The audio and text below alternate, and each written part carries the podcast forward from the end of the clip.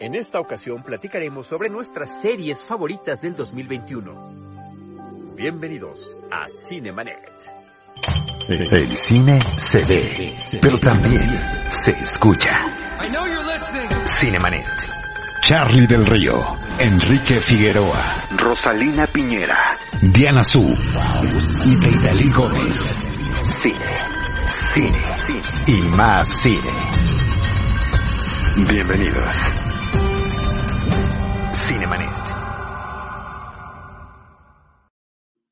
Yo soy Charlie del Río y me da muchísimo gusto saludarles a nombre de todo el equipo Cinemanet, a nombre de nuestro productor general que el día de hoy está siendo representado por Beto Rosales. Saludamos a Jaime. Beto, muchísimas gracias por estarnos acompañando y le quiero dar la bienvenida del equipo Cinemanet a Diana Su. Querida Diana Su, ¿cómo estás? Qué gusto que estés iniciando actividades acá en Cinemanet. Sí, feliz año. Yo soy de las personas que siguen deseando feliz año como hasta marzo. Entonces, sí, está, pero yo sé que hay gente que se... que Oye, se no, no, le, le, le, le causa, es- eh, sí, escosor, pero feliz año se puede decir todo el año, hasta en diciembre, o sea, de verdad que termines bien el año. O sea, se puede seguir diciendo todo el año. Hay meses en donde más adelante lo, lo necesitas todavía más, que te recuerden Sí. el feliz año, salud, amor, da, da, da, da, todo ese speech que das.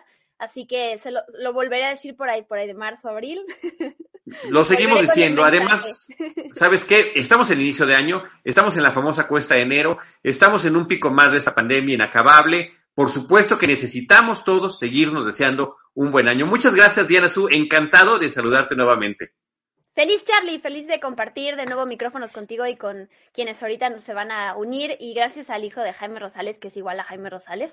y a todos Y, a- igual que Jaime Rosales tiene la misma voz, Beto. Así que gracias, Beto, por, por estarnos acompañando y ayudando. Deidali Gómez, ¿cómo estás, Deidali? Hola, hola, muy bien, muy contenta y de verdad qué bueno escucharlos, verlos eh, y que estar también pudiendo fe- felicitarlos por este nuevo año eh, lleno de series, que es de lo que vamos a platicar el día de hoy y eso me da muchísimo gusto. O sea, me perdí el de las películas, creo que Diana Su también, pero eh, las series son wow, o sea, mi máximo entonces qué bueno que- Qué bueno que lo lograste. Qué gusto verte además porque te estás recuperando. Estamos eh, felices de verte bien porque te ves increíblemente bien, te escuchas bien. Sé que la has pasado algunos días complicados. Sigue la recuperación, pero el esfuerzo que estás haciendo por acompañarnos es enorme y todos, todos te lo estamos agradeciendo. Y como invitado especial, que además es un invitado eh, frecuente, amigo de, de personal, eh, colega y amigo de Cinemanet, el mismísimo Rana Funk. Querido Andrés, ¿cómo estás? Bienvenido a Cinemanet una vez más. Bienvenido por primera vez en el 2022. Bu- Qué, qué honor, nuevamente. Vos sabés que para mí es un honor, un placer, Charlie. Gracias por lo de amigo, por lo de colega y todo. Sabés que el sentimiento es mutuo. Y tristemente en esta pandemia nos vimos muy poco, nos veníamos viendo muchísimo por las funciones de prensa y, y otras actividades. Pero bueno, acá estamos arrancando el año. Feliz año de Dalí, feliz año de Nazú nuevamente.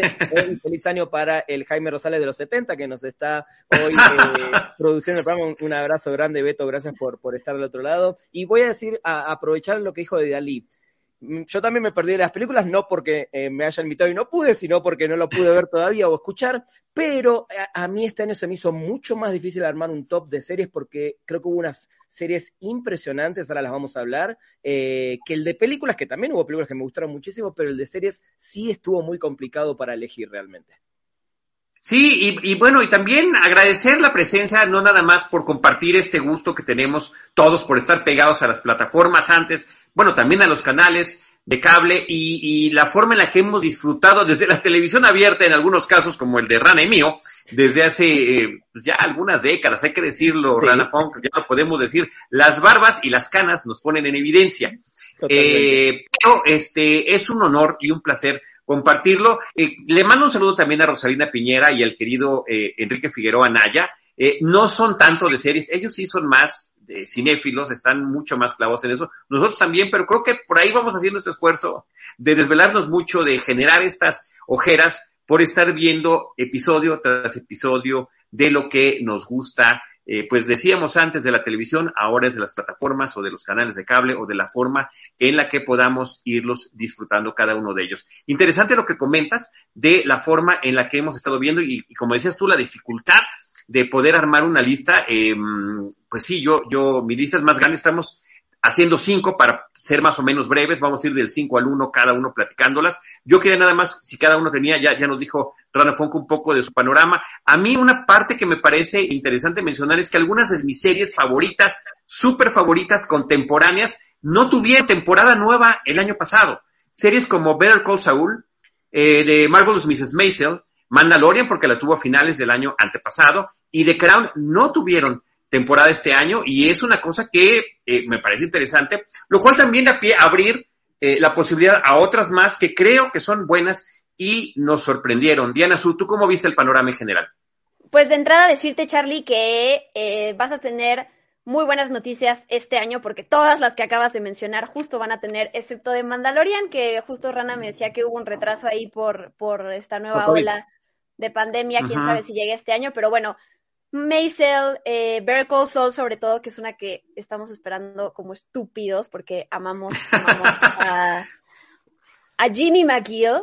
Em, pero bueno, van a tener justo su temporada de Boys. No, este año se ve, o sea, el panorama está increíble, más las cosas nuevas, ¿no? Que no son temporadas de algo que ya conocíamos.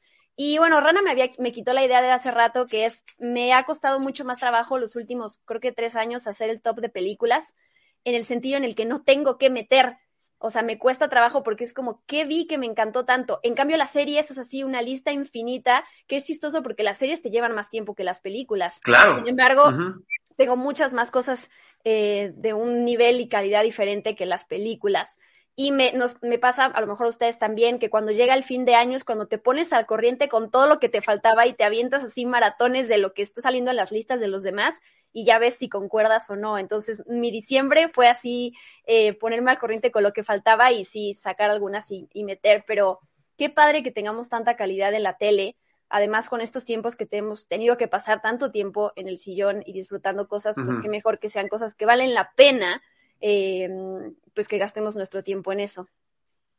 Oye, y yo te diría, no solo diciembre lo hemos dedicado a eso, inclusive todavía parte de este enero que hemos tenido hasta el momento. Estamos eh, grabando y transmitiendo en 12 de enero y todavía estamos eh, recibiendo, yo estoy todavía terminando de ver algunas cosas muy recomendables y que estoy terminando de incluir en esta lista. Lucero Calderón, mi querida Tutsi Rush, le mando un saludo también muy grande, enorme, con todo el corazón, además también pronta recuperación, eh, que, te, que te siga yendo bien, Tutsi y Enrique Figueroa, que también nos manda saludos, dice que aquí estamos viéndolos y pendiente del listado que vamos a presentar. De Idali, ¿algún comentario previo antes de que empecemos con las listas? Coincido con que fue más difícil hacer la lista de, series. O sea, yo eh, tengo muchas, me, me, parece increíble pensar que WandaVision, por ejemplo, eh, es del año pasado. O sea, siento que ya es de hace dos años.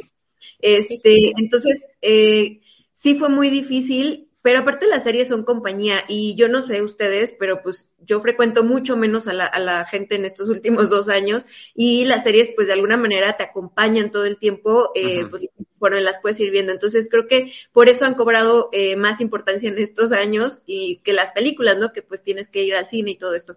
Entonces, eh, pues qué padre, no sé, es, es todo mi comentario ahorita.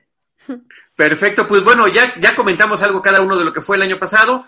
También, inclusive, Diana Suya nos dijo de lo que viene este año, pero de vamos a irnos yendo del 5 al 1 de cada uno. Si, si alguien tiene también la serie que diga algún otro, pues también en ese mismo momento aprovechamos para participar y decir, yo también la tengo y la tengo en tal o cual lugar. Diana Su, arráncate. Pues mira, sí quiero hacer un comentario que lo, lo, estuvimos platicando Rana y yo antes de hacer este show, porque bueno, la realidad es que Rana y yo pasamos mucho tiempo juntos viendo las mismas series casi. Entonces, no queríamos hacer el top igual, porque de qué servía tener a dos personas que hablaran de lo mismo todo el tiempo. Entonces, las que, bueno, hablando por mí, las que voy a decir forman parte de mi top ten, pero no están como en el lugar eh, estricto de 5, 4, 3, 2, 1. Solo lo quería decir para sentirme tranquila conmigo misma. todo. De acuerdo. Valga la aclaración. Exacto. Yo quiero eh, hablar de Squid Game, del juego del calamar, de este fenómeno que, que fue 2021, que podemos hablar de, por más que fue el final de la casa de papel, no hubo serie que se le comparara al juego del calamar en cuestión de, de justo el fenómeno que se desató, sobre todo de una serie pues coreana, ¿no? Em, yo es, un, es un, una recomendación que hice en redes y mucha gente que justo consume mucho más contenido de Corea me ponía, híjole, pues es que no has visto nada, ¿no? Si te gustó el juego del calamar, esa queda como en la lista final de todo lo increíble que hay para ver. Y justo, creo que el juego del calamar ha sido una invitación para muchos a que nos acerquemos a ver ese, esas otras producciones que se hacen hasta allá. Yo todavía no lo he hecho, tengo ahí, sé que Netflix sobre todo semana con semana, semana mete una cantidad de contenido de Corea que vale mucho la pena, pero sí me gusta que sea eh, esta serie, más allá de que se volvió popular y que, y que para mucha gente eso la, le resta valor, que yo no entiendo por qué, pero bueno, el, el, nivel de, de, ansiedad y de estrés que me provocó episodio tras episodio, sobre todo después del final del primer episodio en donde apenas te van presentando cómo va a estar la cosa y el nivel de violencia que vas a ver, que, que, o sea, fue como de, bueno, vamos a ver por qué la gente habla de ella, luego es un episodio y luego dices, wow. Entonces, sí creo que, eh, que el fenómeno que se compartió como mundialmente fue bien padre, como conversar con gente que está en otros países de alguna manera porque sintió lo mismo que tú, ¿no? Esta parte de es en serio lo que estoy viendo, no, no lo puedo creer. Y mm, siento que fue una serie, a lo mejor en nivel, o sea, ni siquiera el nivel de producción le voy a restar, porque la verdad es que está increíble. El cast, ¿no? Todos estos personajes que empiezan siendo de alguna manera como antihéroes y a todos al final terminas queriendo y queriendo salvar y estar como en el mismo bando de por favor que no vayan a o sea, terminarse entre ellos. Entonces siento que, que esta es una serie que la metí en mi top ten y tenía que mencionarla aquí, la verdad, porque, pues bien, bien por estos muchachos. ¿Alguien más la tiene? No. En su top 5, bueno, yo sí, debo decir, también está en mi top 10, ya no alcancé a, incluirla, y creo que sí, eh, además debo decir que es la primera vez en mi vida que tuve que verla para poder entender los memes que estaban inundando Internet. O sea, efectivamente fue tal el fenómeno global que dije, yo no entiendo lo de la muñeca, ¿qué es esto? Que todo el mundo, ¡oh, la muñeca! Te está viendo cómo cruzas la calle. Y yo no entendía qué estaba pasando. Eh, la vi y, por supuesto me, me, sorprendí igual que tú. Y hay otra cosa muy interesante que tiene que ver con Corea del Sur y las películas y series que nos está presentando, nada más por mencionar Parásitos. Creo que la realidad social la diferencia eh, socioeconómica que tenemos en países como Corea y México es demasiado parecida. E, es, o sea, salvo por el idioma y la apariencia de las personas, creo que es una realidad. Parásitos y lo que vemos en Squid Game con las que nos podemos identificar plenamente y no precisamente en las cosas agradables. Creo que eso es algo que, que, debemos mencionar y que queda allí. Y bueno, y, y debo decir una cosa por parte de los mexicanos nosotros sí sabemos jugar a las canicas, ¿no? Como hicieron en Squid Game, que tuvieron que inventar cosas. Nosotros sí sabemos qué hacer con las canicas, no como estos que tenían que andar inventando cosas distintas. Pues bueno, Squid Game en la lista de Diana Su. Rana Fong, ¿con cuál nos vas a, sorprender? Bueno, voy, voy a arrancar. Eh, para no repetir lo que dijo Diana, obviamente traté de elegir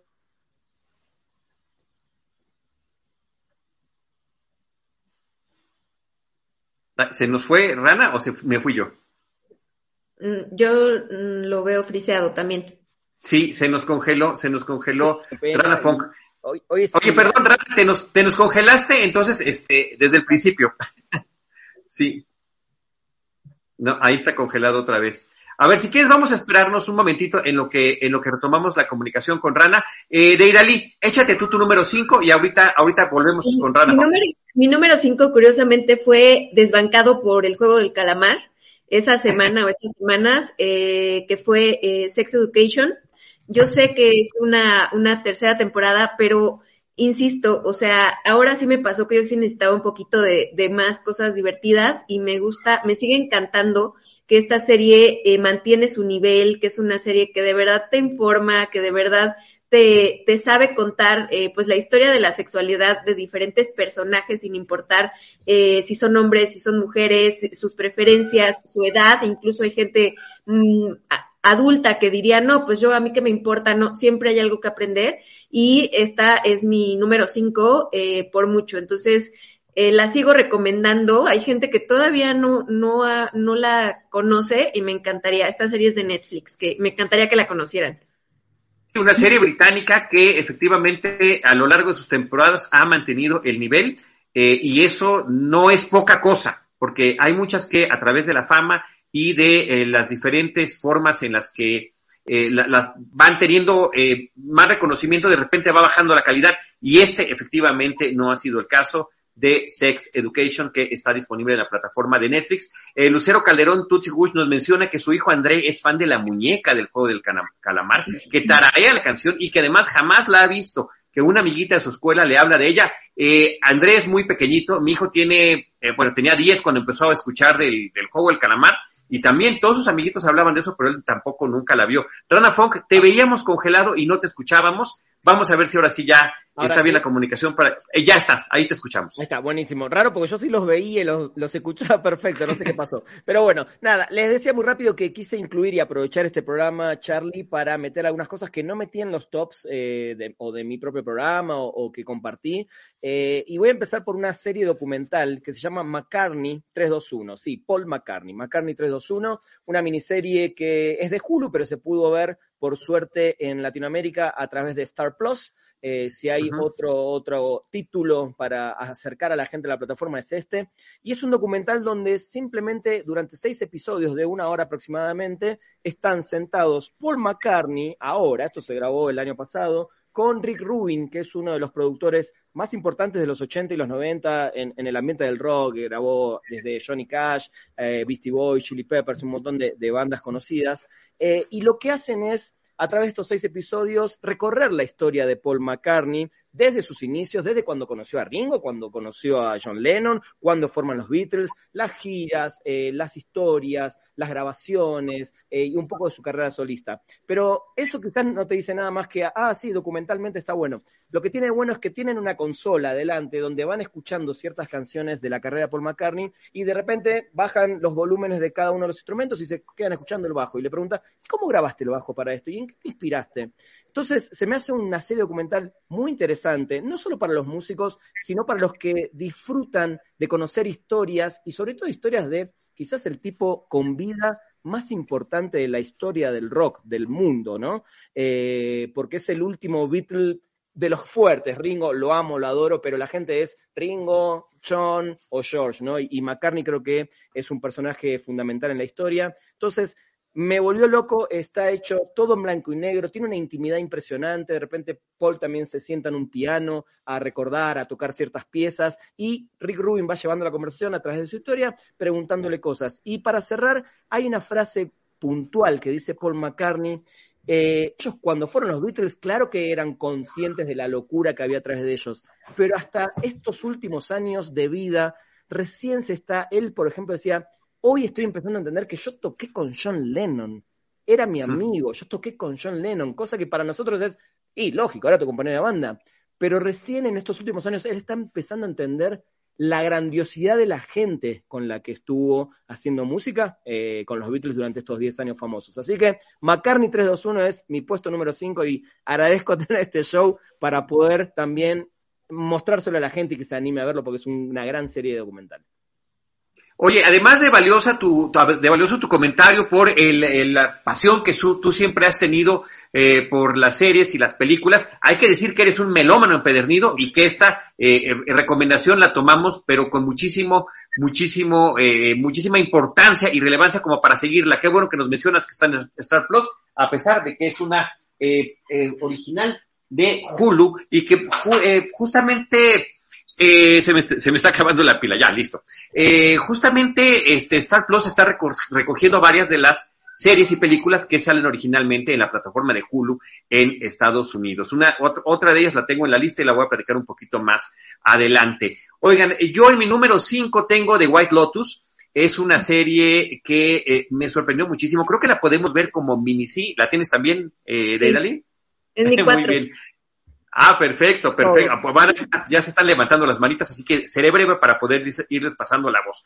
Esta historia, que insisto, se puede ver como miniserie, aunque ya dijeron que habrá otra temporada, pero ya serán otros personajes. Esta es una historia contenida de un eh, resort en Hawái al que llegan una serie de personajes. De repente pareciera, quienes vimos tele de hace muchos años, pareciera que están llegando a la isla de la fantasía, está esta recepción por parte de los empleados y el administrador del hotel, eh, pero a lo largo de la historia iremos viendo cómo se van trastocando las vidas de los personajes que llegan a vacacionar, que pertenecen a un grupo privilegiado socioeconómico contra la de los empleados de este hotel que a pesar de sus dificultades económicas están allí para atenderlos. La música, la fotografía, los personajes y este ambiente de pesadilla eh, enrarecido que nos están presentando episodio tras episodio hasta llegar a un desenlace delirante y terrible, me parece que es de las cosas que más me sorprendieron en plataforma en este 2021. Todos la tienen, eh, empezamos así como, como íbamos en el orden, Diana Su. Pues siento que ya me tengo que retirar porque es mi número uno, entonces ya, ya, no tengo, ya no tengo sorpresas, ya soy común y corriente, Charlie. Pero bueno, sí, The White Lotus es mi serie favorita de 2021, definitiva, así cuando terminé de verla, Sé que había muchos meses por delante y había que esperar a ver qué sale, pero yo ya la había puesto en mi lista provisional que empiezo a hacer desde enero eh, de cada año y wow, es que bueno, o sea, sumando a cosas que dijiste, siento que mm, es una serie, obviamente para analizar a los personajes y estas conductas desde inseguras hasta patéticas, eh, extrovertidas que tienen, como la palabra más bonita para describir ciertas cosas que hacen algunos de los personajes, pero siento que también es una serie para analizarnos como espectadores, ¿no? ¿Por qué nos importa tanto eh, ver a esta gente quejarse todo el maldito día? Porque eso es lo que se la pasan haciendo. Eh, o sea, hay un trasfondo, ¿no? No es como que es solo sí está, está esta parte de morbo, de querer seguir a estas, las vidas de estos eh, personajes ricos, ¿no? Porque mucha gente que, claro, ves el primer episodio y dices, ok, ¿qué me aporta esto? ¿No? Estoy viendo las vacaciones de unos ricos blancos que se van a un hotel de lujo y se la pasan mal porque no les dan la habitación más lujosa que había, punto, ¿no? Y eh, ya cuando vas analizando a cada uno, la música creo que es lo más importante. Se, le voy a, ahorita mejor se lo dejo a Rana Fong porque le voy a quitar su, su, eh, lo, que más, lo, que más le gusta hablar, ajá. Pero mm, sí también es bien chistoso porque he recomendado esta serie y me ha pasado, me imagino que a todos lo mismo, ¿no? A quienes conectan con la serie, que como veo somos los cuatro acá, pero quienes no, de plano no conectan y ni siquiera entienden como por qué esta serie es algo que valga tanto la pena, ¿no? Creo que eh, hay, series, por ejemplo, Mare of Easttown, que es como este ejemplo de serie que salió el año pasado y que vamos a decir que si los que la vimos, todo el mundo va a decir que es una gran serie, ¿no? Hay Kate Winslet y gran actriz y lo que sea, pero justo The White Lotus está como en esa delgada línea de no entendiste por dónde iba la serie, que no tiene nada de malo, digo, son gustos al final de cuentas, pero sí me parece interesante que, que pues sí no es una serie que, que deja tú que no sea para todos, nada es en la vida para todos, pero que sí sea como de, bueno, ¿y qué me está aportando? No, no, no entiendo qué sucede. Eh, le fue tan bien que hasta ya salió, era miniserie y ahora la hicieron serie porque ya va a tener su segunda temporada, pero bueno, serie de antología. Y mm, pues toda esta parte patética de los personajes es como, como yo le diría a alguien como, éntrale por este lado y trata de ponerte como en los zapatos de, de, de estos personajes como llenos de berrinches, como llenos de, tal cual, patético es como la palabra como yo los defino. Y al final de cuentas vas a conocerlos, o sea, vas a conocer como su, el que hay detrás de todas estas personas que parecen felices y dichosas en las fotos y que en realidad son tremendamente inseguras en sus, o sea, cuando ya están en su intimidad eh, y que tratan de ver como hacer sentir a los demás porque no están bien consigo mismas. Entonces, cuando ya lo ves así, es como o lo, que te deja la parte, el análisis de la psicología de los personajes, así me hace, se me hace así de hablar horas, horas y de cada uno de ellos. Entonces, de White Lotus, top. Top. Y oye, yo le decía a una amiga que tal estaba viendo simultáneamente le dije, llevo como dos episodios y no sé por qué no puedo dejar de verla. No, hay un proceso ahí hipnótico que te atrae hacia la serie, Rana Funk.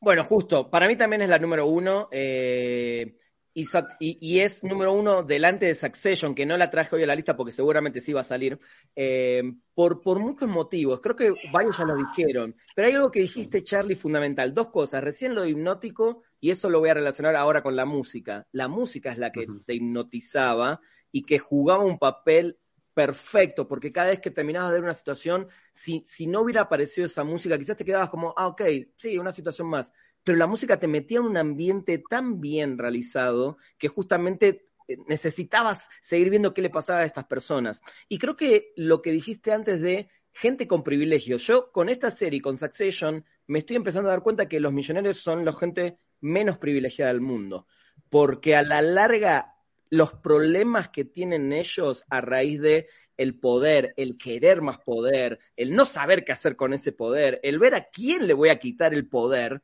eh, los hace ser personas patéticas, personas que para mí no tienen eh, el, privilegio de la libertad, eh, la alegría y tantas cosas que puedo sonar muy cursi, pero a la larga te das cuenta que quiero estar muy lejos de esta gente, ¿no? De, tener esos privilegios.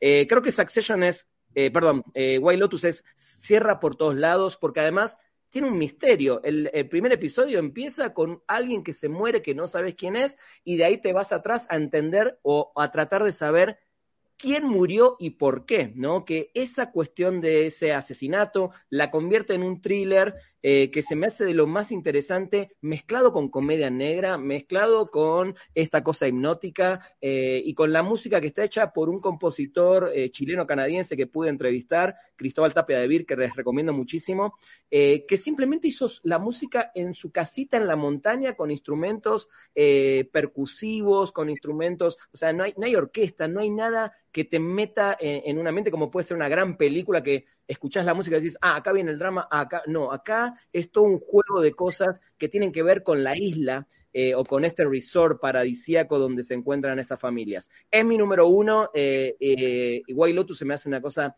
impresionante y hay que aclarar a la gente que como dijo Diana es una serie de antología ahora, o sea que la próxima temporada no debería tener nada que ver con esta. Sí, posiblemente el resort es justamente que justamente se llama White Lotus. La música y las olas, ¿eh? La música y las olas creo que son indivisibles en el aspecto audiovisual que nos están presentando. Perdón, Diana Su, también está en tu lista. ¿En qué número la tienes? Número uno. De Idali, de Idali, de Idali. sí, número uno, perdón, de Idali, de Idali. Somos Dianas. sí, son Dianas ambas. Yo lo único que quería decir es que es un gran reto, o sea, porque como nos, nos fascinó esta primera temporada que fue muy única y te enamoraste de personajes que obviamente pues no, no creo que regresen, eh, es un gran reto esta segunda temporada, eh, pero sí, este, todo lo que comentaron pues es lo, lo más fascinante de ella. Este era mi número cuatro número cuatro con seis episodios. Creo que también eso hace que sea muy accesible de poder ver y está en la plataforma de HBO Max. Diana Su, ¿cuál es tu número cuatro? Mi número, déjame voy a mi lista porque ya se me olvidó. Eh, ya, mi número cuatro es una serie de Amazon Prime Video que se llama Invincible es una serie animada para adultos que viene del cómic de Robert Kirkman, que Robert Kirkman es uno de los creadores de The Walking Dead. No se pueden imaginar que esto es una serie sangrienta. Y bueno, cuento rápido de qué se trata. Es la historia de un jovencito que es, parece ser común y corriente, lo es, pero es hijo del superhéroe más grande de todos, que se llama Omni-Man. Y la serie empieza cuando él está descubriendo, cuando el protagonista está descubriendo sus propios superpoderes. Entonces, mientras lleva esta vida de adolescente en la escuela, inseguridades, chicas y todo eso, empieza a ver que tiene muchos tal cual superpoderes que se puede convertir en esta parte de, los, de los equipos de gente que, que, salva a las personas. Y se enfrenta a un, y eso es algo que me gusta muchísimo de la serie, a que su papá y todo ese legado que podría ser impecable y es el gran salvador, no es, justo no es tan increíble como parece y está este lado oscuro, ¿no? De, corrupción y de violencia que vamos descubriendo. Me gusta que la mamá de este personaje, o sea, él es el hijo del, mayor superhéroe, pero su mamá es una mortal común y corriente. Mm. Entonces está este balance siempre de, ok, vamos a resolver las cosas con poderes y esa reflexión de la mamá de no, a ver, los pies en la tierra, lo cual te da como ese balance siempre en la serie que es bien interesante ver cómo, cómo resuelven los problemas los, los personajes. Y mm, pues te muestran diferentes superhéroes, así como no sé si, ubicarán esta serie, este anime que se llama One Punch Man, a mí me recordó mucho que son estos superhéroes completamente eh, extraños, eh, con hasta la parte física, bueno, aquí se ven un poquito más normales, digamos, pero los, el tipo de superpoderes que tienen, o sea, como eh, extraños, pero que, que mm, tienen unas personalidades increíbles. Y bueno, siendo además algo de superhéroes, que es el tema que por, un lado decimos que nos cansamos y por otro lado estamos ahí viendo y consumiendo casi todas las películas de superhéroes que salen, pero sí tiene un giro diferente, ¿no? Como todos estos temas que ya mencioné, si los, los combinas, te dan esta serie, tiene un elenco de voces increíble, está J.K. Simmons, por ejemplo, como el papá, entonces verla en inglés, en el idioma, original, eh, también está muy padre. Y mm, pues no me quiero meter en la parte de la, de la oscuridad del papá, porque toda esta confrontación padre-hijo que es muy fuerte, o sea, que va desde la parte mental hasta física y golpes y cosas que vas descubriendo de, wow, mi papá no es el héroe que pensaba, se me hace, es, otra como algo que hace que la serie sea diferente a los temas que plantean las, pues, las millones de, de, producciones de superhéroes. Entonces, esta, y ya se confirmó la segunda y la tercera temporada, así que es, por lo menos a la gente que la ha visto le ha gustado. Sí, hiperviolenta y llena de vuelta de tuercas. No sé si alguien más la tenga en su lista. Yo la puse en mi top 10, este, en mi top 10, pero no hoy, no hoy. No, perfecto. Pero sí, es una recomendación eh, importantísima y cada episodio termina con un cliffhanger que prácticamente te obliga a echártelo de maratón porque eh, te quedas absolutamente picado. ¿Cuál sigue en tu lista, Rana Funk? En la mía sigue eh, otra animada y es Arcane, la serie de Netflix que está basada por lo menos los personajes y la historia en un videojuego muy famoso. Yo no lo jugué, la verdad. Y es un buen dato porque hay gente que te pregunta, ah, pero si no, no soy gamer o no jugué el videojuego, ¿lo voy a entender? Sí, porque tiene que ver con el inicio de unos personajes de un videojuego llamado League of Legends, eh, LOL. Eh, y es una serie muy buena que a mí me sorprendió, la verdad, que también, no por los memes, pero así como te pasó a vos, Charlie, cuando empecé a ver que tanta gente hablaba, gente conocida, la recomendaba, decía, no puedo creer lo que estoy viendo en cuanto a animación la verdad que ahí nos animamos con Diana eh, y me voló la cabeza, ¿no? Eh, muy, muy rápido la sinopsis, es en, un mundo obviamente de ficción, eh, es la historia de dos hermanas que en el principio se ve como alguien ataca el lugar donde viven y las despojan, digamos, de ese lugar y se va viendo cómo crecen y cómo cada una en un momento clave de la serie toma su ruta, una supuestamente para el lado bueno, una supuestamente para el lado malo. ¿Viste cómo es esto? Que eh, el lado oscuro no siempre creo que pueda ser el lado malo de la vida, pero bueno, eso es otro tema más filosófico. Eh, y es una serie muy, muy bien creada. Son nueve episodios la primera temporada, ya está confirmada la segunda, y al haber sido un éxito tan, tan grande, y al, haber, y al saber que la industria de los videojuegos es la más grande del mundo en el entretenimiento y cómo Netflix sobre todo se está metiendo en este mundo, seguramente van a empezar a aparecer muchas más series eh, de este estilo, pero déjame decir que la animación, si bien no es eh, la misma que se utiliza o las mismas que se utilizan en Spider-Man Into the Spider-Verse, que, viste que tiene como diferentes eh, estilos de animación, se asemeja mucho a, a alguno de esos estilos, se ve increíble, la banda sonora está espectacular y te empezás a dar cuenta que también como artistas de la talla de Sting, por ejemplo, o de Imagine Dragons, que es una banda para, más para millennials, eh, se están metiendo también en este tipo de producciones, lo cual te hace entender que, bueno, hay un mundo ahí impresionante que está creciendo y Arkane, la verdad que la recomiendo mucho para los amantes de la ficción y para los amantes de, de la animación. Creo que es una historia que está tremenda, súper oscura, también muy sangrienta, muy violenta, pero muy bien relatada, muy bien narrada eh, y también con voces interesantes para, escuchar a estos personajes. Eh, Ángel López nos está diciendo la técnica de animación y el diseño de arte son fantásticos de Arkane, sumándose a lo que tú nos estás comentando y a esta recomendación, porque al final de cuentas son recomendaciones para todos. Yo aún no la veo, pero ya con el comentario de Ángel y el tuyo, ya está en mi lista para seguir poniéndome al día, como le decía a Diana Su al principio del programa, en este 2022. Eh, Deidali, ¿cuál sigue en tu lista? Mi número tres eh, es algo arriesgado porque no he visto el último episodio, pero me fascinó. Oh my God. O sea, solo por eso no la puse en el número uno. Este, se llama Yellow Jackets, es una, una serie de, de 10 episodios de Paramount. Eh, es una historia, bueno, yo que soy fan de, de todo lo que tiene que ver con eh, aviones eh, colapsados, tipo Señor de las Moscas, este, Alive, eh, Lost, Lost eh, The Wild.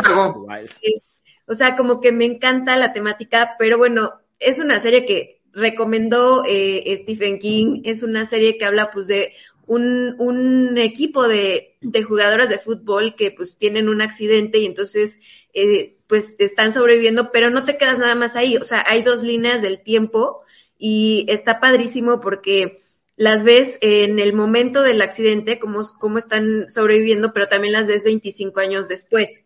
Entonces, el casting que, que hicieron, o sea, eh, las protagonistas eh, son eh, Juliette Lewis, Cristina Ricci, entre otras actrices, eh, y tienen a sus dobles eh, mini, adolescentes, pero es un, un, reparto que sí se parece muchísimo, o sea, eh, de hecho, creo que eh, estaban en comunicación las jóvenes con las actrices eh, mayores, adultas, eh, pues para ver así de, oye, tú eres diestra, tú, eh, ¿qué música te gusta? O sea, como que trataron de hacer mucho clic para que pudiera haber esta eh, similitud entre una y otra, a pesar de, de que pues sus escenas están como, como conectadas por medio de flashbacks, ¿no? Eh, es una serie que me parece eh, muy bien contada, aunque es una historia que ya hemos eh, visto en diferentes presentaciones. De hecho, si tú eh, si tú viste Salvajes, pues probablemente digas, ay, eh, los primeros capítulos digas, ay, es lo mismo, la, pero empieza a haber una diferencia muy grande conforme pasan los, los capítulos. Y bueno, eh, hay terror, también aquí lo, es lo, lo que más me gustó. Hay eh, momentos de humor, hay momentos que te sacan muchísimo de onda de, lo, lo, que hacen los personajes con sus traumas. Creo que desde el primer episodio hay, hay momentos así súper raros. Eh, y, y, o sea, como que las atmósferas son lo que todo el tiempo te tiene ahí. Entonces, esta es una serie que, eh, como que no he escuchado que nadie platique de ella, incluso yo ni siquiera he tuiteado nada porque estoy muy, muy clavada en verla, pero eh, ya tiene una segunda temporada confirmada y bueno, pues eso habla de, de lo buena que está, ¿no? ¿Alguien más la tiene? Eh... Sí, no, quiero agregar, eh, no la tenemos con Diana porque sí estamos esperando el domingo para terminarla, pero definitivamente es de nuestras favoritas de 2021. Estamos domingo sí. a domingo en Paramount Plus, creo que no, no, sé si lo dijeron, se pueden ver en Paramount Plus.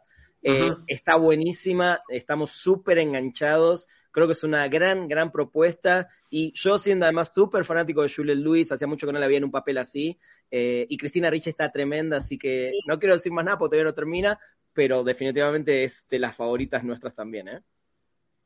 Oye, y nos quedamos con las ganas para hacer un especial de desastres aéreos en sí. cine y televisión. Yo creo que hay material de sobra desde toda la saga de películas de aeropuerto de los años 70 y, eh, y, y, inclusive sus parodias como ¿Y dónde está el piloto? y, y re, formas de retomarlo como es Duro de Matar dos y todo lo demás que ya mencionaron. Así que valdría la pena que lo pongamos a consideración de este panel para hacerlo posteriormente. Pues ahí está Yellow Jackets en la lista de, de Idalí. Yo me sigo con una que estoy esperando y creyendo y suponiendo y, y, y alucinando de que también Rana Fong la tenga al menos, que es The Beatles Get Back, este rescate que hace Peter Jackson, que es una cosa que me parece espectacular, es un alucine que no puedes creer lo que estás viendo. Pareciera que no está pasando nada por más de ocho horas, no sé cuánto dura finalmente esos tres episodios, donde estamos viendo la creación de un disco de los Beatles, la forma en la que están encerrados en un foro primero y después en un estudio,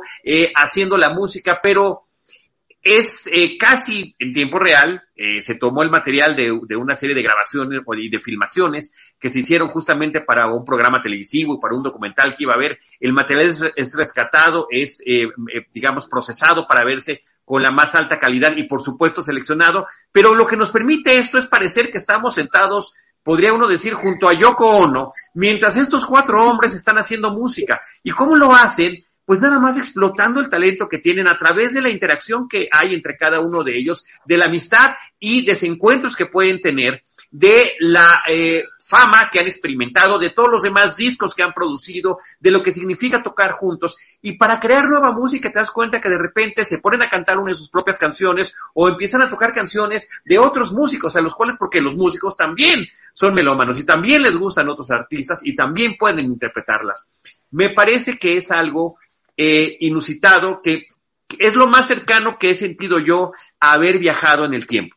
Y decir, ahí me siento, aquí voy a estar calladito y estoy viendo a estos cuatro grandes y a toda la gente que está a su alrededor, porque también te das cuenta de la importancia y la relevancia cuando este responsable de sus giras, eh, que se llama Mal, pues ahí lo tienes anotando la letra que los otros le están dictando y te estás dando cuenta. Ahí está el, el, Get Back, este, muy bien. Rana Fong, muchas gracias para quienes nos ven en video a través de YouTube o de Facebook Live. Eh, que están creando algo que tú ya te lo sabes de memoria y hasta te dan ganas de corregirlos por decir, no, así no va, o sea, falta que le cambies esto para que finalmente llegue a lo que va a ser. Un verdadero viaje en el tiempo increíble, fantástico y, eh, eh, y, estoy sorprendido, o sea, sigo sorprendido y por supuesto termina el, el, documental en su tercera parte con el concierto en la azotea de Abbey Road eh, y también con pantalla dividida, viendo lo que está pasando simultáneamente con los policías, con los ejecutivos, eh, con los músicos, etcétera, etcétera, etcétera. No sé si alguien más la tiene, pero aunque la tengas o no la tengas, este, en el número tres, Run a Funk. Es, mi número tres. Eh, no, no sé cuánto más puedo agregar a lo que dijiste porque es, es, eso, es pura belleza. Lo primero que le dije a Diana cuando lo empezamos a ver es, no puedo creer que hoy, en el 2021, podamos presenciar el, casi estar sentados con ellos, es lo que acaba de decir, estar en, sus ensayos, en, su, en, la intimidad pura de una banda, porque es la intimidad pura de una banda, una sala de ensayo, no hay lugar más íntimo para una banda que la sala de ensayo, no hay, ni, ni el show en mm. vivo, ni, ni cuando ya estás grabando un disco, sino cuando estás eh, tocando y viendo qué pasa y tratando de sacar canciones y, escuchando opiniones y escuchando opiniones positivas, negativas y esto no va y esto sí. Y además lo, que tiene interesante este documental es que se desmitifican muchas cosas y sobre todo hay dos muy importantes. El primero, el, más grande mito de que Yoko fue la que destruye a la banda. No lo, Correcto. No, es, no pasó, no fue así. Al contrario, fue una persona que a John Lennon la sacó de un pozo depresivo, la sacó de un montón de cosas complicadas y le hizo vivir los últimos años con los Beatles feliz y le hizo vivir el resto de su vida hasta que tristemente pasó lo que pasó eh, de una manera súper activa. Y la otra es eh, que se odiaban, ¿no? O sea, nunca pasó eso y como cualquier matrimonio, pareja, amistad, banda, claro que hay momentos de saturación. Después de 10 años quizás los 10 años más intensos de, una, de una banda en la historia, de tipos que no podían salir ni siquiera a la ventana de sus casas, ni siquiera afuera de la casa, ni a las ventanas de sus casas. Eh, llegó un momento que dijeron, ¿qué hacemos? O sea, ¿para dónde vamos? Y si bien es triste ver cómo Paul sí quiere, te das cuenta que él quiere continuar con eso. George Harrison ya no quiere saber nada, John Lennon ya quiere hacer otras cosas, Ringo para él era todo, yo estoy acá y vamos, eh, y muestra tantas cosas y tan de cerca y con una calidad cinematográfica que es una cosa espectacular. Sí entiendo que el que no es fan de los Beatles o no es fan de la música, casi ocho horas pueden ser bastante pesadas, pero sacando eso es uno de los documentos más únicos que podemos ver de la banda quizás más única en la historia de la música, ¿no? Sí, y, nada más, la, desmitificación que mencionas me parece que es fundamental que lo, que lo digas, y ahorita que mencionabas el papel de Paul McCartney que toma allí, es justamente estos jovencitos que no habían cumplido 30 años cuando ya habían llegado a esta cúspide de fama, de creatividad y de producción musical a lo largo de su trayectoria profesional y la falta enorme que les hacía una persona como Brian Epstein, que había funcionado y ellos mismos allí lo dicen como un padre y que estaban ahorita huérfanos y justamente esa parte de falta de dirección les estaba pesando muchísimo. Yo la puedo ver una y otra vez, de repente, insisto, tú dices, pues es que no está pasando nada y está pasando todo. Creo que, creo que eso es lo increíble. Una cosa más. que, es el último concierto de los Beatles, o sea, no tocaron nunca más los cuatro juntos. Es, es histórico, es histórico. Sí, por supuesto, por supuesto. Es un, es un documento sensacional que está en la plataforma de Disney Plus. Eh, Diana, su, sí, adelante, Deidali. Recomendación, pues de que si, si tienen este tema de que no se concentran, o sea, sí vale la pena, ¿no? Muchísimo verla, aunque no sean super fans, y, pero se puede ver como por partes, o sea, no es de fuerza que la veamos en una sentada todos los, o sea, o, el capítulo completo. Si quieres, échate media hora, media, o sea, y ya como que se vuelve un poco más sencillo si tienes este problema de estar, eh, pues con la atención fija, ¿no? Entonces, eh, sí véanla, ¿no? Pero sí puede, podemos darnos ese chance, ¿no? De, de cómo verla, no pasa nada tampoco. Oye, eh, qué bueno que lo dices de Dalí porque me recuerda algo justamente. La podemos ver como, les, como estaba viendo los ensayos Yoko Ono. Yoko Ono nada más le faltaba tener un celular porque estaba haciendo todo lo que nosotros hacemos. De repente está leyendo el periódico, de repente está abriendo cartas, de repente está haciendo otra cosa. O sea, todo lo que hacemos nosotros en un dispositivo, ella lo estaba haciendo allí también mientras estaba sentada porque efectivamente puedes estar escuchando y este, no necesariamente estar estar con la atención completa por ahí. Susel Hernández, le mandamos un gran saludo. Dice, Get Back, excelente, estoy disfrutándolo mucho. Pues ahí está este gran documental. Y este, Diana Su, ¿con cuál seguimos en tu lista? Mi número tres es otra serie de Amazon Prime Video. Creo que las dos que elegí, Invincible y The Underground Railroad, son las mejores series de Amazon Prime Video del año pasado. The Underground Railroad es una serie, la dirige Barry Jenkins, es una serie limitada, ya no va, bueno, en teoría uno nunca debe de, afirmar nada, pero no debe haber más temporadas, está basado en una novela y es una serie devastadora, muy difícil de ver, la verdad, desgarradora, creo que esa es más bien la palabra, pero increíble. Se trata de una chica que se llama Cora, que está en una eh, plantación en Georgia, es una, es una esclava, y es, pues está como todos desesperada por huir, y se rumora que existe esta red de ferrocarriles a los cuales cuando los encuentres, pues puedes escapar de, de eso que es tu presente, ¿no? Y de, de eso, eso, eso, que vives. Eh, entonces, la serie, ella es la protagonista, tú la vas siguiendo y ah, pasa dos cosas. De entrada, te muestran eh, muchos actos de sumamente violentos, no es que los haya, o sea, seguidos, digamos, no es como, no sé, Game of Thrones que tiene 50 muertes por episodio, ¿no? Aquí es más bien las poquitas muerte, eh, no muertes, em, momentos de escarmiento que te muestran de varias personas son una cosa así, algo atroz, ¿no? Por eso digo que no, no la recomiendo ni siquiera que se vea de manera seguida cada episodio porque es muy difícil de digerir, o sea, es muy fuerte, o sea, y por un lado, em, mientras tú vas, tú vas siguiendo a esta protagonista, que bueno, no es spoiler, pero que logra escaparse, y cada episodio que llega a un lado diferente, tú no puedes estar tranquilo porque detrás de ella va un cazarrecompensas, que es Joel Edgerton, que em, sabes que eventualmente va a llegar al lugar donde ella está. Entonces, como toda esa parte de estrés y de adrenalina que vives de, híjole, ya va a llegar, cómo la va a descubrir, quién la va a delatar, lo que sea, es como lo que vives durante todo el proceso de la serie el diseño, de, con estas fotos que nos están poniendo, el diseño de producción, la música, que Rana me puede ayudar de quién es el... Es Nicolás Britel, el mismo compositor de Succession, por ejemplo, y de Moonlight. Em, las increíbles actuaciones de, de, esta chica, sobre todo de Joel Edgerton.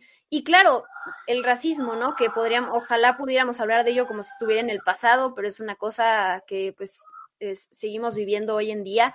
Y mm, siento que es una serie, a lo mejor no sé en Estados Unidos, no sé en otros países, pero aquí nada, casi nadie habló de ella, casi nadie la vio. Entiendo que es muy difícil, pero sí me parece que es, es una serie para que hay que ver, que hay que ver, como digo, poco a poco. Ahí ese niñito que se ve en, en la fotografía que acompaña, pues es un, es un pequeño afroamericano que está acompañando a este que es el cazarrecompensas, está como del otro lado de la, del bando, digamos, y entonces que hace unas cosas ahí que es una serie que te pone mal, digo, por eso digo, no es para todos, quien quiera ver algo light, que quiera ver algo como de escapismo y lo que sea, no funciona, ¿no? Porque si es una serie eh, muy dura, visualmente hablando, además de la temática, pero mm, me impactó, o sea, ese impacto me llegó tanto que pues se convirtió en, en de mis series favoritas del año pasado.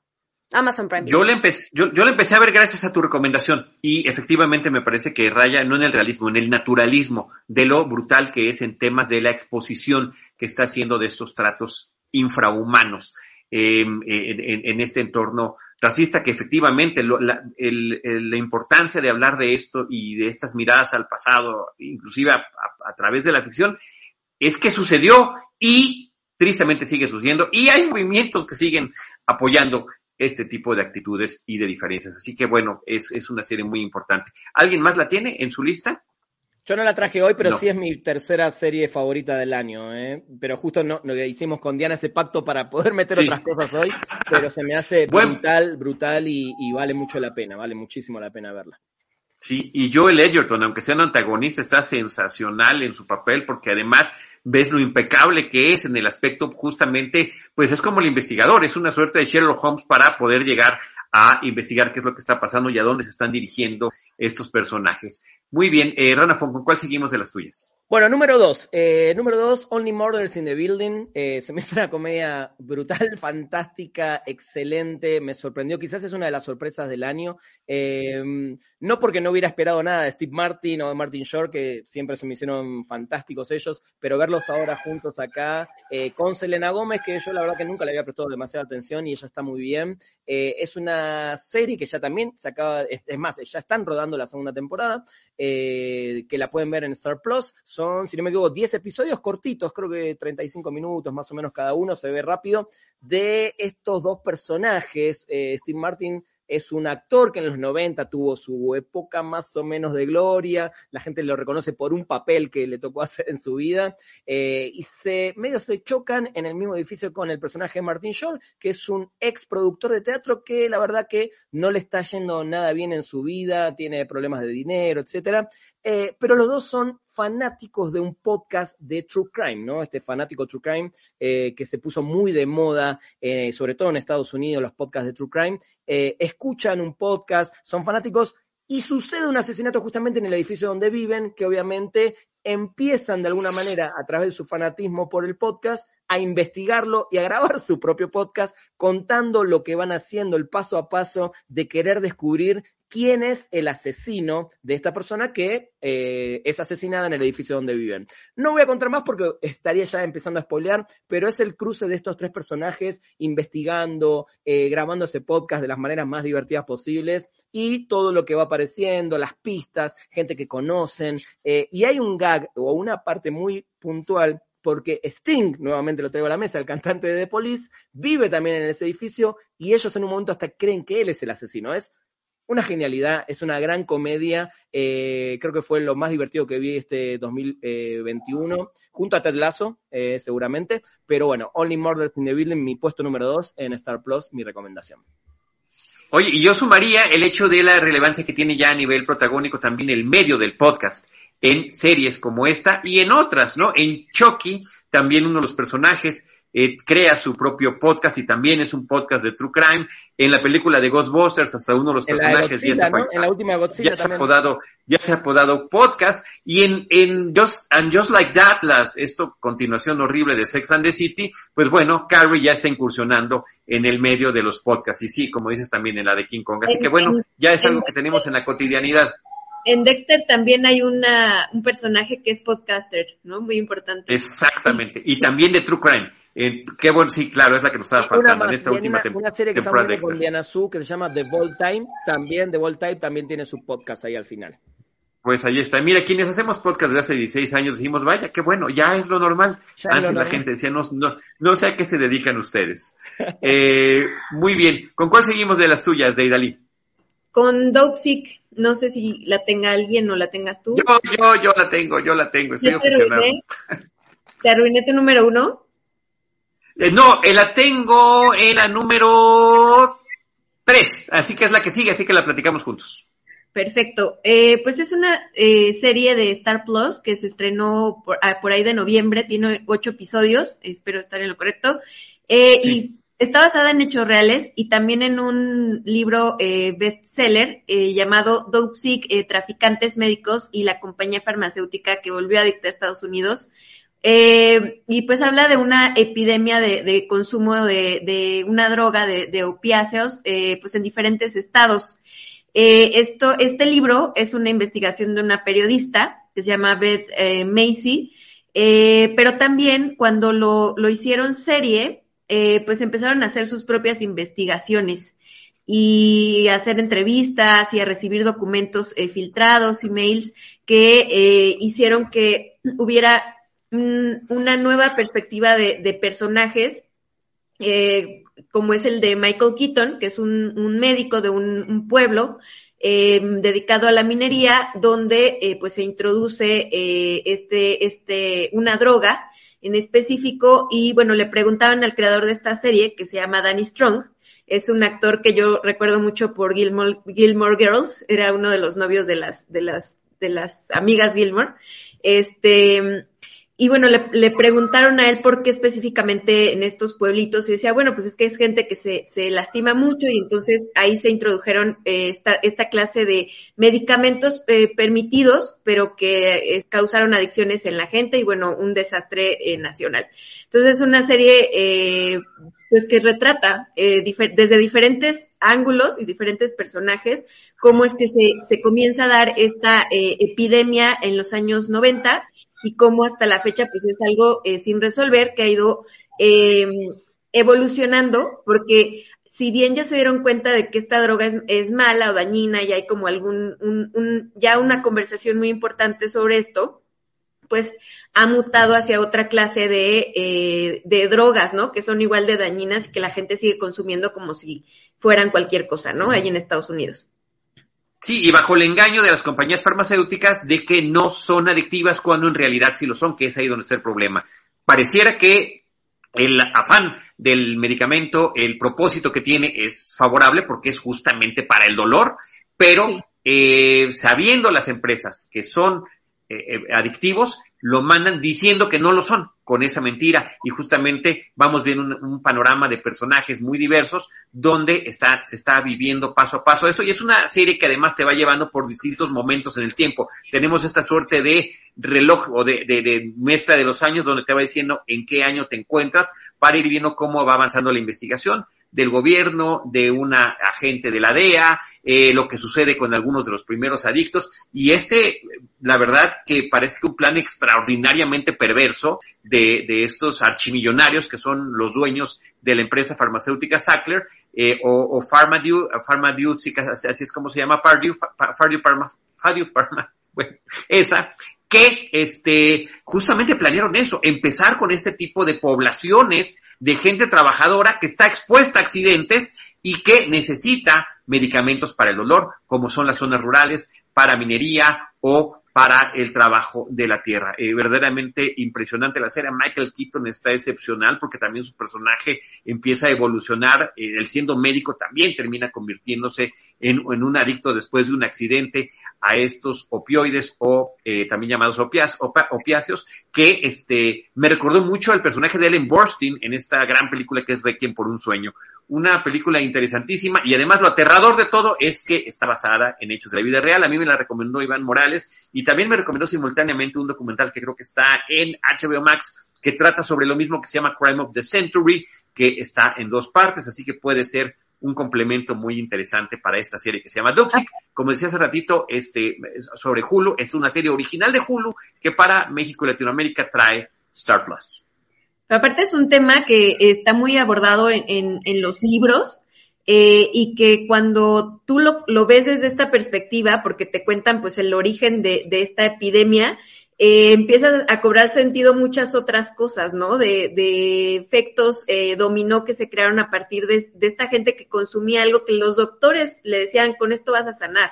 Entonces, eh, a mí me parecía como arriesgado, por ejemplo, que tomaban estos personajes eh, basados en la vida real y dramatizarlos, o sea, ponerles diálogos de lo que pudieron haber dicho, o sea, en este plan, como dices tú, macabro, de, de vender un, algo que es sumamente adictivo, eh, creo que fue un riesgo muy grande y por eso para mí esta serie, o sea, tiene el número dos, porque sí hay una investigación, hay un sustento, pero también hay un trabajo de, para hacerlo ficción, ¿no? Entonces, eh, me parece un gran valor y te deja pensando mucho, ¿no? O sea, sobre sobre mm, estos métodos capitalistas que a veces eh, tienen muchos eh, eh, farmacéuticas, vendedores de tiempos compartidos, de seguros, ¿no? Es como, es nuestra sociedad al fin y al cabo, ¿no? Entonces sí es, está muy interesante esta serie y espero que la puedan ver porque ya, también está disponible. Sí, dijiste, ¿no? Star Plus.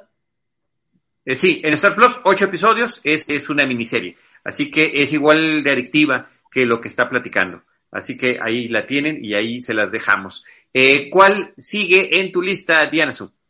Yo se lo quería decir que justo que es una de las que nos faltó ver en 2021, así que seguro el fin de semana vamos a verla. Ya están. Todo lo que dijo de Idali todavía más, porque sí, me la... Michael Keaton ya era como razón suficiente para empezar a verla, pero ahora más. Sí, perfecto, perfecto. ¿Cuál, ¿Cuál sigue en tu lista, Diana? En mi lista sigue la número dos, que ya es la última, porque pues la uno ya, de White Lotus ya la dijimos. En mi número dos está Succession, la tercera temporada de, de esta serie de HBO Max, que pues desde la primera temporada se volvió de mis series favoritas, ¿no? Toda esta dinámica tóxica que existe dentro de esta familia rica, que son los Roy y el papá, que es el dueño de este conglomerado y de medios y de parques temáticos y de todo lo que se pueden imaginar que es dueño en la vida y, tiene a estos cuatro, hijos que pues em, se la pasan peleando por el poder, peleando por, por, por egos y por eh, las muchas temáticas que te va presentando la serie. Creo que esta tercera temporada empezó súper bien porque venía de un cliffhanger que quienes vieron la segunda temporada de Succession es así, estábamos a ver qué pasaba con el personaje de Kendall después de, todas las cosas que reveló. Empieza muy bien, sí creo, y por eso no la puse en el número uno, que hay un par de episodios a la mitad de la temporada que se, sienten un poquito eh, como...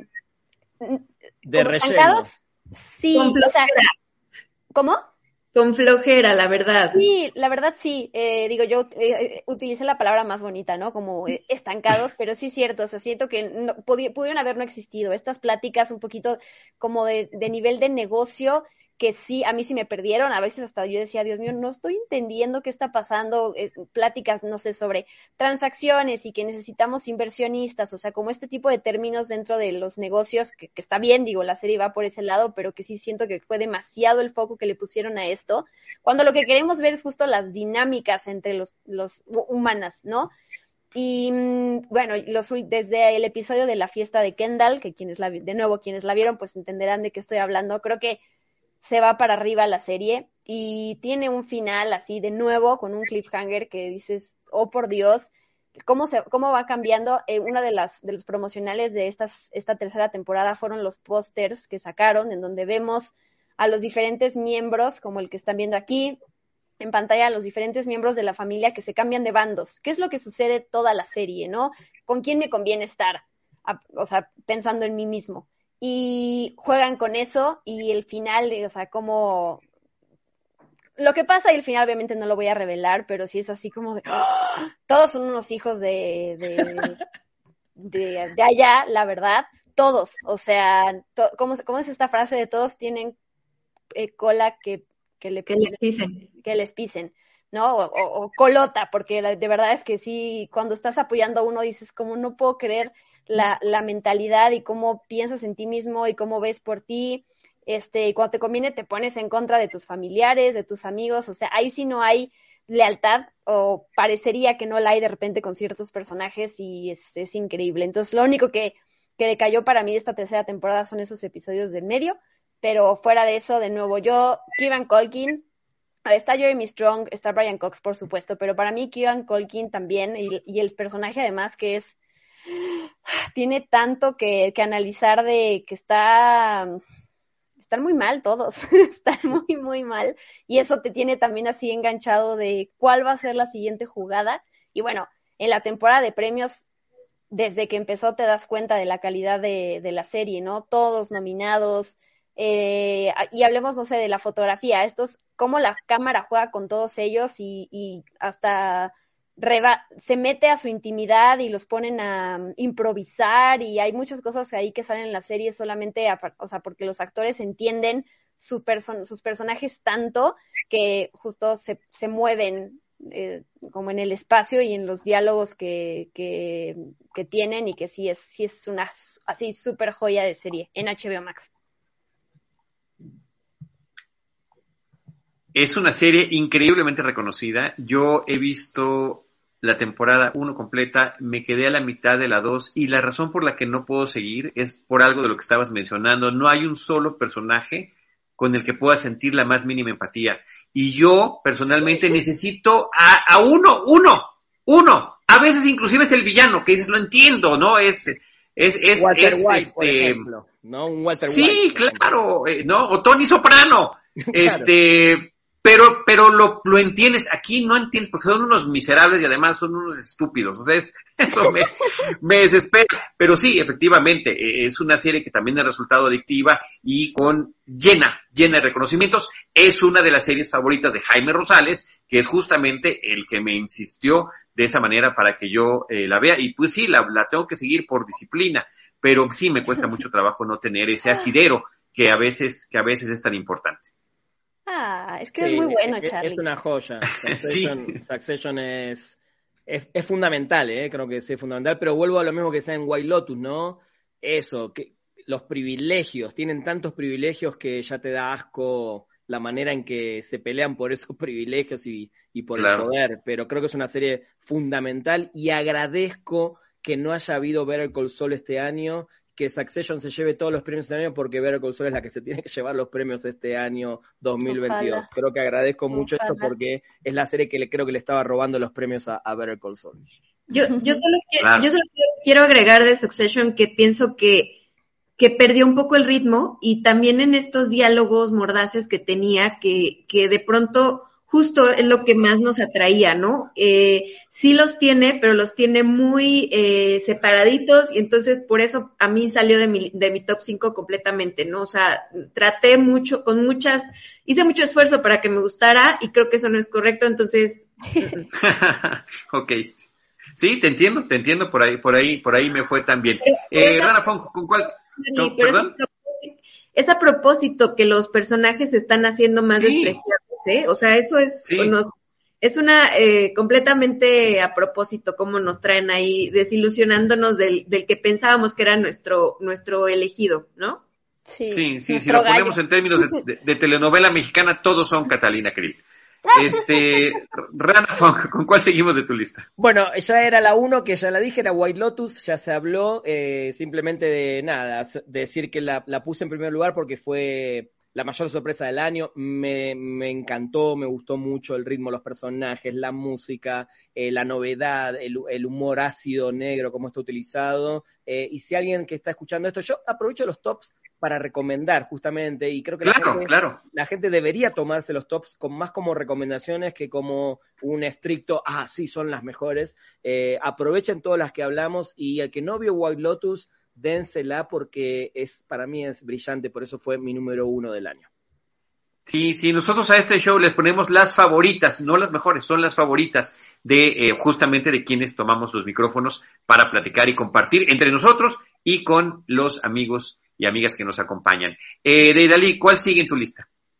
Eh, nada más quiero decir lo que dice Grace A. Dice, nadie habla de Dexter. Con mucho gusto cuando quieras hablamos de Dexter porque también es de mis favoritas de que, empezó el año pasado, ¿no? Eh, pero bueno, el número uno es Misa de Medianoche, de una ficción de Netflix eh, de siete capítulos.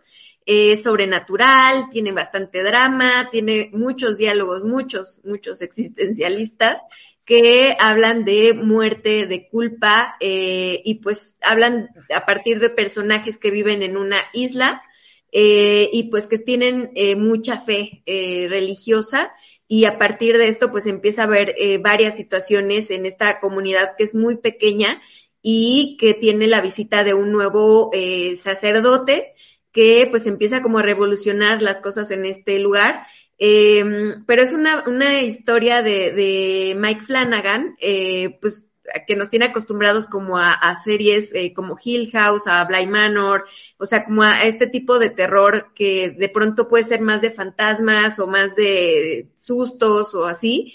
Eh, y bueno, esta serie se inclina más hacia lo filosófico, hacia lo existencial y eh, tiene algo muy, muy padre que es, o sea, tiene momentos de terror, pero también tiene momentos muy eh, de mucha belleza o de mucha contemplación o de mucho pensar en cosas inevitables, insisto, como es la muerte, ¿no? O como es sentir culpa por algún error en nuestra vida. Entonces, eh, constantemente te está haciendo que, te preguntes, y, yo la puse en el número uno porque te quedas con los diálogos eh, un buen rato, ¿no? Eh, yo sí recuerdo haber llorado en, en al final, es muy emotiva, em, y, te quedas, o sea, te quedas masticando todo el tiempo lo que te están planteando con, los personajes. Aquí sí hay personajes que puedes querer, que puedes abrazar y que puedes entender, eh, que puedes llegar a, tener esta conexión a pesar de que sean malos, ¿no? O bueno, malvados.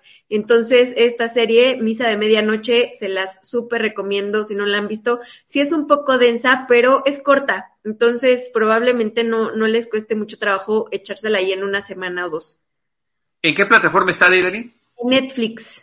En Netflix. Muy, bien. Muy bien. Este, se nos desapareció ahorita de la pantalla Diana Su. Creo que además ya había acabado con su lista. Em, yo tengo pendiente todavía dos. El tema es que fuimos coincidiendo. Tengo en mi número dos la serie Shmigadun de Apple TV Plus en un episodio especial que además le, le agradezco muchísimo a Diana Su que me haya acompañado y me haya hecho eco para poder platicar de ella, la desmenuzamos, platicamos con detalle de ella, pero lo que debo decir para recomendarla es que son apenas unos cuantos episodios de una media hora de duración, eh, donde se está haciendo un homenaje y una parodia al género musical cinematográfico. Lo hace de una manera muy divertida, muy aguda, eh, donde eh, el vestuario colorido es fundamental, los números musicales, la contraposición de los personajes que están a favor de tal o cual circunstancia y como una pareja que eh, tenía una aparentemente bonita historia de amor que después de unos cuantos años empieza a desdibujarse, terminan reencontrando su propósito que podría ser compartido o no, a través de las experiencias que vivirán en este pequeño poblado llamado Shmigadun, que a través de sus canciones y de las temáticas que va manejando, nos hace alusiones muy particulares a una serie de películas musicales clásicas y también a musicales de Broadway. Un gran esfuerzo que eh, creo que es poco visto, es extraordinariamente original en la forma en la que es montado y con unos planos secuencias y unas coreografías espectaculares. De hecho, una de las chicas que aparece en esta serie, la que aparece como la maestra de escuela, pues la acabamos de ver recientemente en el cine porque tiene un personaje coprotagónico en la nueva versión de Amor sin Barreras o esta Story, en este caso la versión de Steven Spielberg. Shmigadun es como se llama y la recomiendo ampliamente. Me falta una, pero creo que los demás ya acabaron con sus listas o te falta una de Idali. No, ya nada más, si quieren, mención especial, pero si no, ya nos, nos despedimos. no, hacemos una mención especial ahorita. Diana, suya acabó. Rana, ¿te falta alguna? No, también ya acabaste, ya mencionaste la, la, las otras. Es que como coincidimos en algunas, por eso, eh, pues me quedé yo retrasado, que además iba hasta el último. Hacks, que está en HBO Max. Es una serie de comedia que también me pareció extraordinaria muy bien escrita, con dos personajes eh, femeninos protagónicos de distintas generaciones. Jean Smart representa a una comediante que ya está pues en un momento muy cómodo de su carrera económicamente, vive y trabaja en Las Vegas y contrata a una jovencita que, eh, eh, que también pretende ser comediante, que también escribe comedia, para que la apoye. Y la diferencia generacional tan grande que existe entre ambas es lo que hace que la serie sea una delicia, porque creo que nos permite en un momento de polarización en todos los temas posibles, también el generacional termina siendo uno de ellos. Y ciertamente, ellas verán cada una desde su punto de vista, pero a través de la convivencia van a poder también entender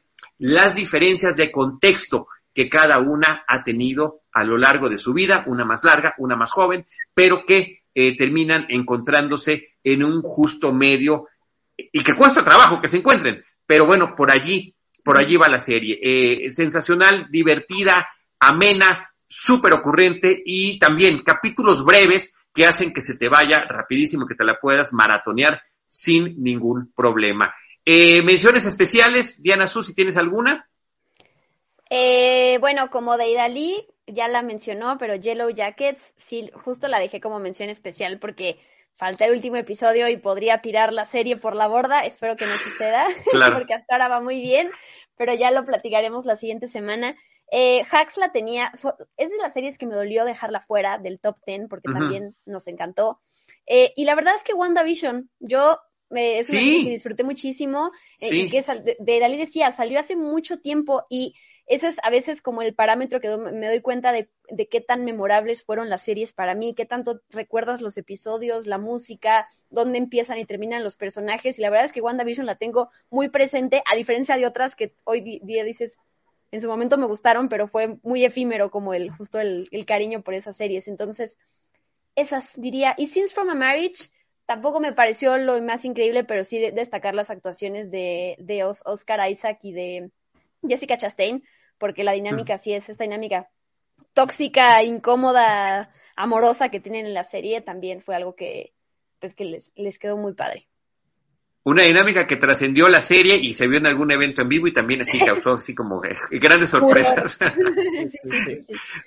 Rana Funk, ¿alguna mención especial que quieras hacer? No, no las tenía como mención especial porque pensé y estaba convencido que alguno la iba a poner algunas de estas dos en el top, pero ya que estamos, Ted Lasso, la segunda temporada, magnífica, genial.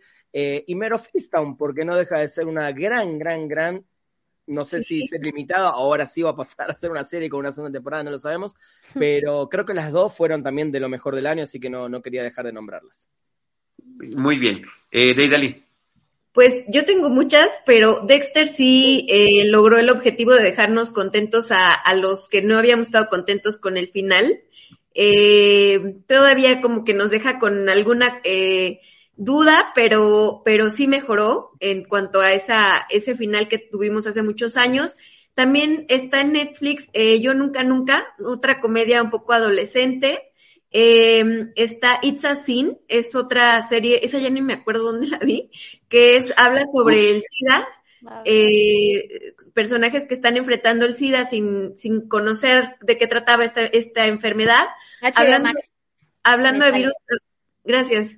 Hablando de virus, también está eh, Station 11, que es la de la gripe esta que, que termina por acabar con gran parte de la humanidad.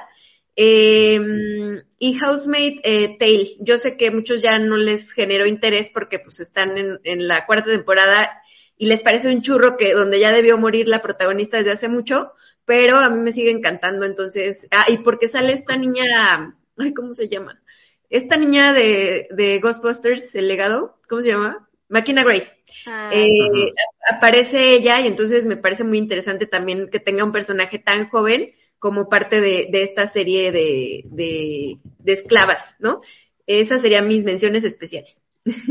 Muy bien. Este, yo eh, creo que algunas ya las mencionaron. Mayor of un Ted Lasso, que me parece que estuvo muy interesante el cambio de giro, un poco de tono que tuvo, inclusive ese episodio que es un homenaje a una película de Martin Scorsese que se llama Después de Hora, que donde el, coach que le ayuda a Ted Lasso fue el protagonista, me encantó. WandaVision que mencionaron ya, este, Diana Su, justamente porque además funciona como una gran miniserie y, y que, eh, pues termina siendo lo más interesante que nos trajo Disney Plus en cuanto a series el año pasado. Squid Game también y este Dexter, que me parece que fue un regreso muy interesante, una serie que tuvo su momento hace mucho tiempo.